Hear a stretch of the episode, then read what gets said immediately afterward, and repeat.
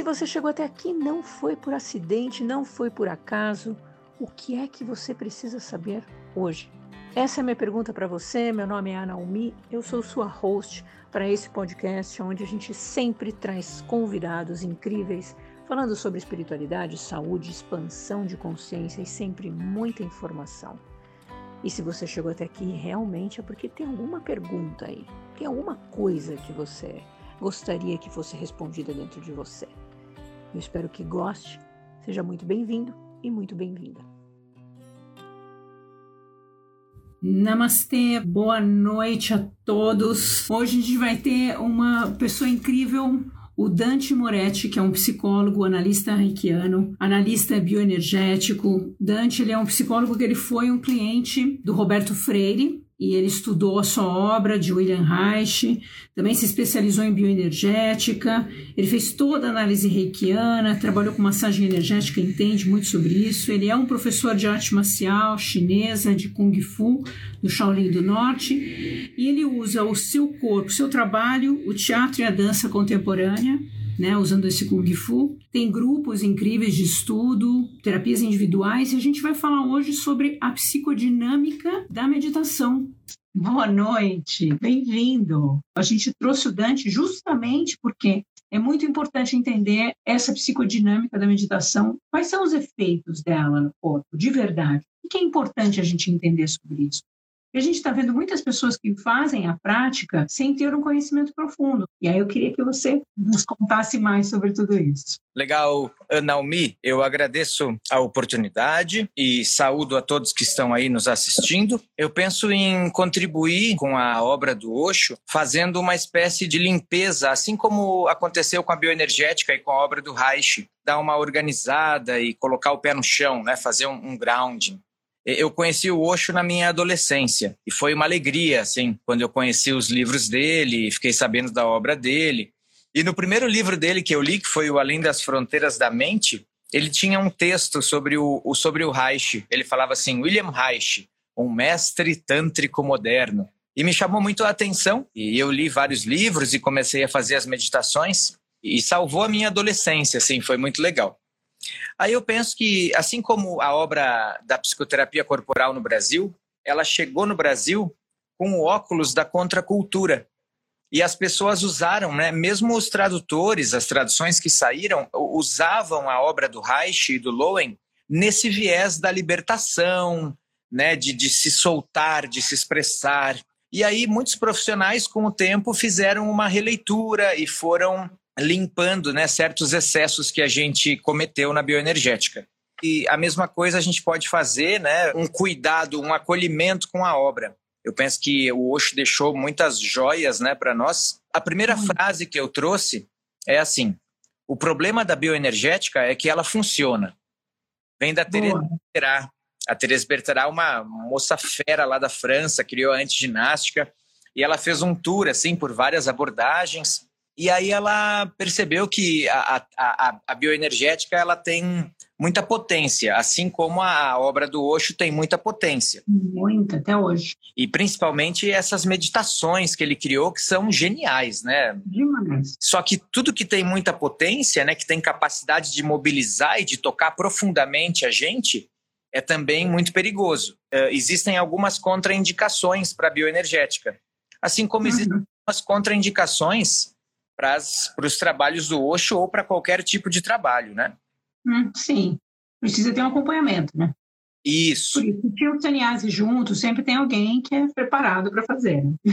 Aplicado num enquadre, num setting, num ambiente adequado, com as pessoas certas, né, com a capacidade de dar um apoio, se a gente respeitar direitinho, assim como na psicoterapia corporal, se a gente respeitar esse, esse, essas contraindicações, esse enquadramento, a potência da técnica é muito boa. E é isso que eu penso em fazer aqui no início. Falar um Legal. pouco das contraindicações para depois poder falar livremente da potência e, e, da parte boa da técnica. O próprio Osho fala no livro Orange, na página 33, o Osho fala, né, abre aspas, é fácil se perder, fecha aspas depois, na, na página 36, ele fala: lembre-se de que você não pode ficar louco voluntariamente.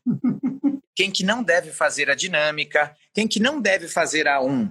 Os psicóticos, os esquizofrênicos, as pessoas que têm um ego muito fraco, os borderlines, os bipolares, pessoas que passaram uhum.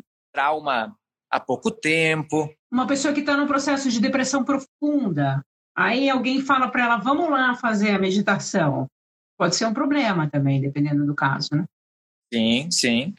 E, e por isso que, é, que eu acho que é interessante a gente trazer esse holding, né? trazer esse acolhimento para a técnica, fortalecer a técnica, colocando ela num lugar seguro. Seria muito legal que se fizesse uma anamnese, uma entrevista rápida. Quem é você? Você usa psicotrópicos? Você faz terapia? Você passou por algum trauma? Esse enquadre é necessário. Na bioenergética, nas décadas de 70, ainda no início da década de 80, muitas pessoas surtavam depois dos trabalhos. E a técnica, então, prejudicou muitas pessoas. E hum. bom, né? Não foi bom para a técnica, não foi bom para as pessoas. E acaba caindo muito no narcisismo do terapeuta, no narcisismo do condutor da meditação, da dinâmica. Às vezes a gente quer né, curar, a gente quer trazer uma, uma, uma revolução, a gente quer mudar, tirar a pessoa da apatia, conectar ela com o self né, e, e tornar ela mais viva. Só que às vezes não é o momento, não é o que ela precisa. A gente tem que respeitar as defesas. Às vezes ela pode cindir e não voltar nunca mais. Então, uhum. As meditações são lindas e poderosas, mas elas não são para todo mundo. Aí que também começam os problemas das pessoas falarem das técnicas do Osho. Diziam que ele pedia que as pessoas chegarem perto dele tinham que fazer 21 dias da, da meditação antiga. Porque ele entendia que essa pessoa já tinha colocado tudo para fora, né? Então, assim, as pessoas não têm muito conhecimento e acabam fazendo. Tem muita gente que sempre pergunta da Kundalini e da meditação ativa. A Kundalini ela não é tão, ela não mexe tanto, eu acho, né, mais leve do que a ativa, que é bem mais forte. Como é que uma meditação pode mexer tanto, né? Como é importante, assim, como é incrível. Eu, eu penso que é interessante a gente entender que às vezes, se o colocar para fora, como Osho mesmo fala, se o colocar para fora não for acompanhado de consciência, isso vira acting out, isso vira vazamento, isso vira um simples descarregar do lixo, sem consciência. Essas são as armadilhas do trabalho corporal, essas são as armadilhas do trabalho de catarse. Se eu não participo dele, né, se eu não tenho consciência do que está acontecendo, se eu só descarrego o lixo, pode ser muito bom. Se eu tenho uma estrutura egóica forte, ah, legal, descarreguei o lixo, me sinto mais leve. Mas, por exemplo, na Kundalini, as vibrações começam a vir, que é uhum. o orgasmo haitiano, que é a vibração da bioenergética. Essa vibração está vindo, mas se a pessoa não consegue ser o observador, como o Osho fala, ou ficar no self, ela se perde, ela vai embora. Tem muita chance de não ter um efeito benéfico. Por isso que é interessante né, que exista esse nosso bate-papo, por isso que, que eu valorizo muito o teu trabalho, de limpar, né, de criar um holding mesmo para o trabalho para que as pessoas que trabalham com a meditação e que aplicam e que fazem tenham o mínimo de base, né? Por exemplo, o Reich fala muito na questão de couraça, couraça neuromuscular do caráter. Ela é, assim como a obra do Reich, uma forma de, através do corpo, atingir o inconsciente e ampliar assim o psiquismo tornar o inconsciente consciente. O Reich falava, o corpo é o inconsciente visível. Mas, por exemplo, o que, que o Reich fala também no livro Análise do Caráter, em que ele aplica uhum. técnicas corporais. Deve existir uma análise sistemática. O, o, analista, né, no caso o psicanalista, Reich ainda estava na, na sua fase da psicanálise, deve selecionar material. Ele não deve interpretar o inconsciente da maneira como ele vem primeiro as resistências do ego, depois as resistências mais profundas. Mexer no psiquismo é como desmontar um relógio. Desmonta uma peça, desmonta. Vai entrando cada vez até chegar no núcleo da coisa. Isso, e é uma questão delicada. A pessoa fica fragilizada, começa a agir num padrão mais processo primário, princípio do prazer, característica gratificação imediata, energia livre, diferente né, de um funcionamento mais maduro. Energia ligada, processo secundário, suporta mais a frustração. O pessoal dá um exemplo, quando a gente está nessa fase, que nem a criança, a gente pede para uma criança, alcança para mim aquela xícara de chá. e a xícara está super quente. A criança pega a xícara, ah, solta a xícara, a xícara cai em cima do tapete, suja tudo. Ela fala: Nossa, tá quente.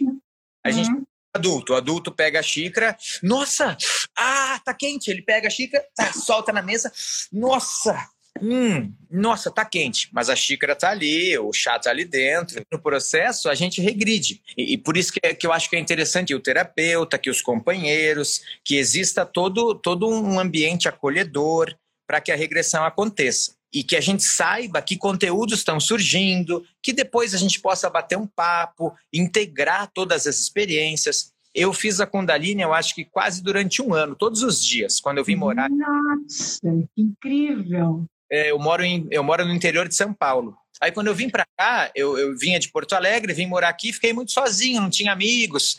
E eu tinha um apartamento lá com nenhum móvel, assim, uma sala sem nenhum móvel. Eu fazia todo dia Kundalini. E tinha momentos que eu me entregava para dança e eu sentia né, a manifestação de coisas que eu não sabia de onde vinham, sentimentos. e a... Maravilhoso. É muito interessante, principalmente quando se faz em grupo, né? É muito interessante que depois não. tenha um, um olha o que aconteceu, o que, que tu sentiu. Tem um grounding, tem que ter. E aí, um conceito interessante do Reich é assim: a couraça é uma estrutura de alto gozo. O que, que ele quer dizer com isso? Eu era criancinha e eu tive lá um impulso. E esse impulso não era bem-vindo naquela família, naquele ambiente. Eu quis dar um beijinho no meu amigo, mas meu papai achou que isso era um impulso homossexual e ele queria que eu fosse um menino valente, destemido, dar beijinho no amigo não estava nos planos do papai. Então ele castrou com muita força. E a nossa, né? Se eu me entregar a esse impulso do meu self, perco o amor do papai. Então o que, que eu faço? Eu preciso reprimir esse impulso. Mas esse impulso continua vindo. Eu, eu tenho afeto, a criança se expressa, né? 100% do ser dela se expressa espontaneamente. Então, mentalmente, existe a, a determinação: não posso fazer isso, perco o amor do papai.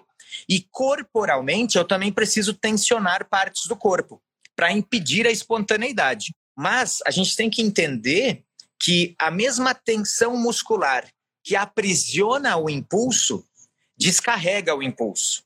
Freud falava assim no paradigma objetal e no paradigma pulsional. Toda ideia, né, todo pensamento tem uma quantidade de energia ligada a ela.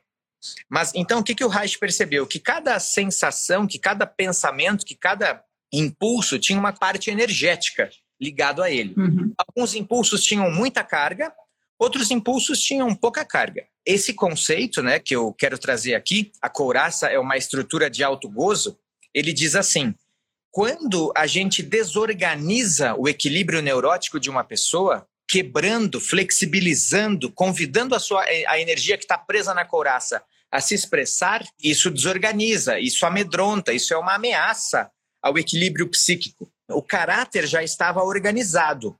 Aquele impulso que não encontrou descarga já estava sendo descarregado na própria tensão que o aprisiona, que o impede de ser descarregado. Quando, através de uma meditação gostosa, e eu estou disponível, e eu estou afim de me libertar, sentindo prazer, e evoluindo, e crescendo, e ampliando, quando eu transmuto, quando eu desfaço esse contrato com o papai lá da infância, não é tão simples assim, entende? Eu estou mudando padrões que foram contratados lá na primeira infância.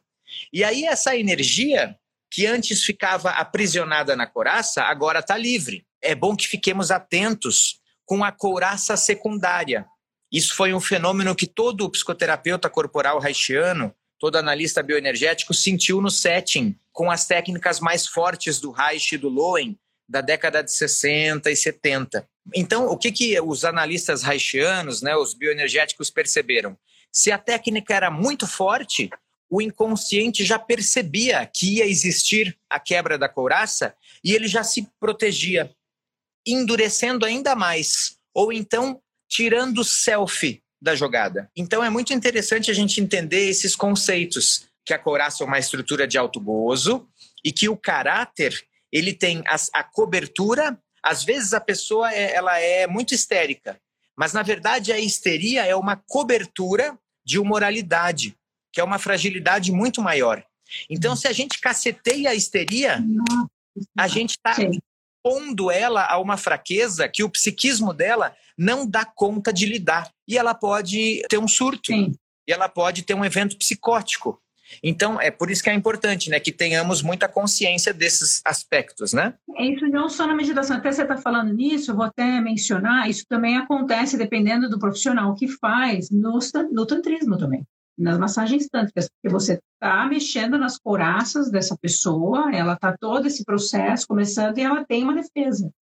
É muito importante saber quem vai conduzir a sua meditação, porque não é uma coisa que você pode fazer sozinho por conta dessas histórias que você tem dentro de você. Basicamente, você tem histórias e teu corpo vai criando essas coraças e ela vai, vai se defendendo, porque é isso que ele está explicando. Porque Reich já falava disso e Osho, a gente iniciou todo esse discurso falando que ele tinha conhecimento de Reich. Um último tópico de pré-requisitos que eu gostaria de trazer, antes de falar dos benefícios, é a uhum. questão do, do lugar do mestre. E é muito interessante como cada um de nós vai projetar na figura do mestre uma instância castradora, punitiva, que exige perfeição, ou seja, um ideal de ego super elevado, que representa um superego brutal, ou vai projetar na figura do mestre um mestre afetivo, amoroso, uhum. acolhedor, mais possível de ser alcançado.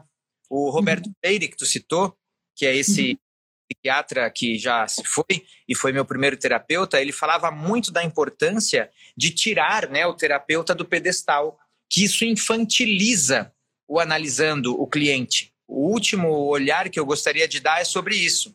Se eu projeto o meu ideal muito lá em cima, muito inumano, muito alto, eu crio um problema também.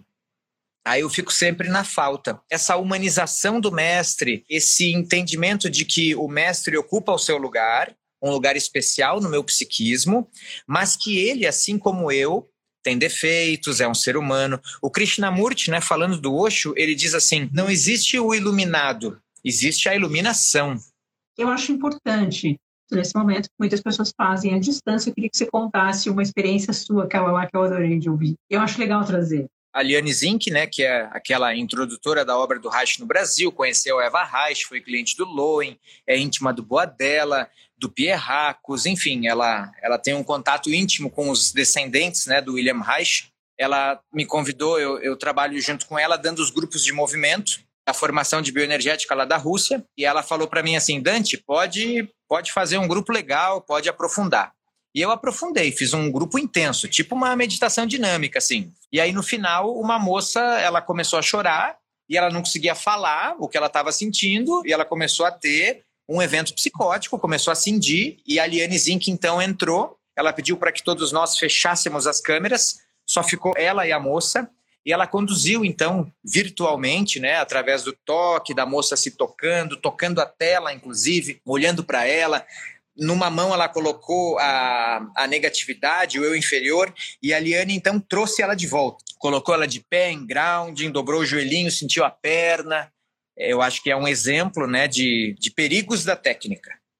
A gente estava falando tudo isso, gente, porque a gente fala desses efeitos de uma meditação ativa que as pessoas acham que é fácil, vai lá, faz. Agora, Vamos falar das coisas positivas. Oh, são muitas, né? Como eu falei, o Osho é um gênio, né? Ele, ele conseguiu trazer para o Ocidente né, técnicas profundas do Oriente e tornar isso palatável, digerível, né? Ele é um mestre não só das artes corporais, como da comunicação. No marketing era genial, né? Isso. Eu penso assim, principalmente quando ele diferencia self de ego. O Osho, quando ele traz o observador, ele está falando no self. Nesse momento ele diferencia ego de self. E nesse momento daí ele começa a dualidade, né? Sim, sim, concordo, mas da perspectiva que eu trago, ele faz um serviço enorme para nós, para a humanidade, quando ele torna palatável, né? torna digerível esse conceito de self. Olha, existe uhum. o self e existe o ego. O ego são os valores, são a cultura, tem a ver com o, com o superego, com o id, com as brigas. Eu internalizo, faço os contratos. E, e ele explica né, uh, conceitos profundos da psicologia de um jeito muito simples e profundo. Então ele fala: a criança expressa seus gestos espontâneos. Aí o pai uhum. e a mãe estão estudando para o mestrado, para o doutorado, e não estão disponíveis. inclusive estão até desgostosos. Quanto mais silenciosa essa criança for, melhor para eles. Então a criança entende que cada vez que ela é espontânea, que cada vez que ela se expressa com energia, ela perde o amor dos pais, que ficam bravos, fazem careta, torcem o nariz. Então ela começa a se adequar aos valores dos pais e começa a reprimir a espontaneidade dela. Isso vai criando um ego. Muito do que ele fala, muito do discurso dele é uma forma muito mais acessível para as pessoas. Por isso que as pessoas tiveram muito mais contato, foi mais fácil a leitura dele, né? E tirava sarro ainda das pessoas, muito. Ele era bem brincalhão nesse sentido. Era uma forma da pessoa entender, né? Ele era muito divertido. Mas, assim, gente, falando da essas pela bioenergética, o que você fala, ele começa a tirar essas coraças, então, esse processo das meditações. Esse conceito, né? Quando ele vai no corpo e quando ele cria uma movimentação que desfaz as couraças, é, ele nos dá uma ferramenta de acesso ao inconsciente, assim como o Reich. As meditações são ah, vias de acesso ao inconsciente e o jeito da gente se mover nelas flexibiliza toda a couraça. Então, né, por exemplo, na, na dinâmica, no jogar para Nossa, é muito forte o que o teu corpo começa a fazer. Isso. Muita. A respiração é muito forte. Que é uma respiração tibetana, né? Dizem que é uma respiração antiga tibetana, né? Que ele trouxe, né? Ele juntou muitas informações, né? Das experiências dele. Junto com a psicologia moderna, foi genial, né? Nisso ele acessa o sistema nervoso autônomo, que é o que a gente chama de vegetativo. Então ele uhum. vai direto para o sistema nervoso autônomo que é dividido em simpático e parasimpático, bloqueia profundamente emoções. Então, assim, ele trouxe, assim como o Reich e o Lowen, uma, e o Fritz Spears e vários outros, uma técnica muito poderosa ao alcance de todos, que acessa né, diretamente o sistema nervoso autônomo, que é o ou vegetativo, é a mesma coisa, pegando o simpático e o parasimpático. Se você fizer uma meditação minha, das cento e poucas que ele, que ele criou, e mudar a sua vida, eu já fiz a minha parte. Ele sempre falava isso. Então era impressionante. Uma só. Tem tantas. De repente, talvez realmente não seja a energética no, no primeiro momento. Por que se falava tanto da meditação ativa? Porque a sua mente está com tanta coisa que aquele processo de pôr para fora é a melhor forma de você conseguir silenciar. Tem muitas pessoas que falam, não consigo fazer meditação em silêncio. Meditação é isso aqui agora, a gente estando concentrado, estando no momento presente, estar aqui, sentindo, falando, estou sentindo meu pé, estou sentindo, estou sentada, estou aqui, estou respirando. Ele falava isso o tempo inteiro. Para algumas pessoas é importante, é importante fazer né, a dinâmica, para pôr para fora toda essa, toda essa coisa que tem aí. É, assim como tem pessoas que precisam da psicanálise, tem pessoas que precisam de uma meditação mais contemplativa, deitar, relaxar, né? Já tem Exato pôr o lixo para fora, primeiro na catarse e depois na, na contemplação, né? O que, que você aconselha para uma pessoa que está chegando aqui? Tem muitas pessoas que perguntaram que gostariam de começar por algum lugar. Aonde você indicaria uma pessoa que está com uma, uma situação que ela precisa colocar essas catarses? O que você, como terapeuta, o que, que você indica? Na bioenergética, a gente tem os grupos de movimento, que são uma espécie de meditações talvez uma das nossas sete escolas, né, filiadas ao IBA, possa oferecer um, uma boa prática corporal para ele. Tem muitas pessoas, muitos profissionais oferecendo na, agora no Instagram, né? Eu toda quarta-feira trabalho das sete e meia às oito e meia com os exercícios de bioenergética. Maravilhosos, inclusive. Excelente. Super bom. Passa, não paga nada. Hoje a gente tem muita informação de vários níveis custa você procurar aquilo que vai sentir mais tocado, eu acho que é assim, e seguir aquilo, mas sempre dê uma olhada no profissional, porque tem muitas coisas que a gente fica um pouco assustada. Por isso que aqui o canal a gente não indica especificamente um centro, porque nós não estivemos lá, então eu acho, eu acho complicado a gente falar de um lugar onde a gente não esteve. Eu acho que vocês entrarem na página oficial do Osho Internacional, eles vão falar quem são as pessoas em vários lugares que são afiliados a eles, que passaram pelo treinamento deles e que podem estar dando as aulas deles. É a minha sugestão. Qual o profissional indicado para trabalhar com meditações ativas? Um psicólogo? Tem, são as pessoas que são capacitadas, treinadas pelo centro de Osho, geralmente são saniases, são treinados para isso. No Osho Internacional tem várias línguas, vocês vão ter informações, tem uma equipe enorme Brasil que vocês podem, podem indicar. Eu vou deixar dica para que vocês quiserem saber mais sobre o trabalho do Dante, é interessante procurar ele, vocês vão conhecer, conhecer o trabalho dele, eu acho importante. Tem mais alguma coisa para falar, professor? Meu professor.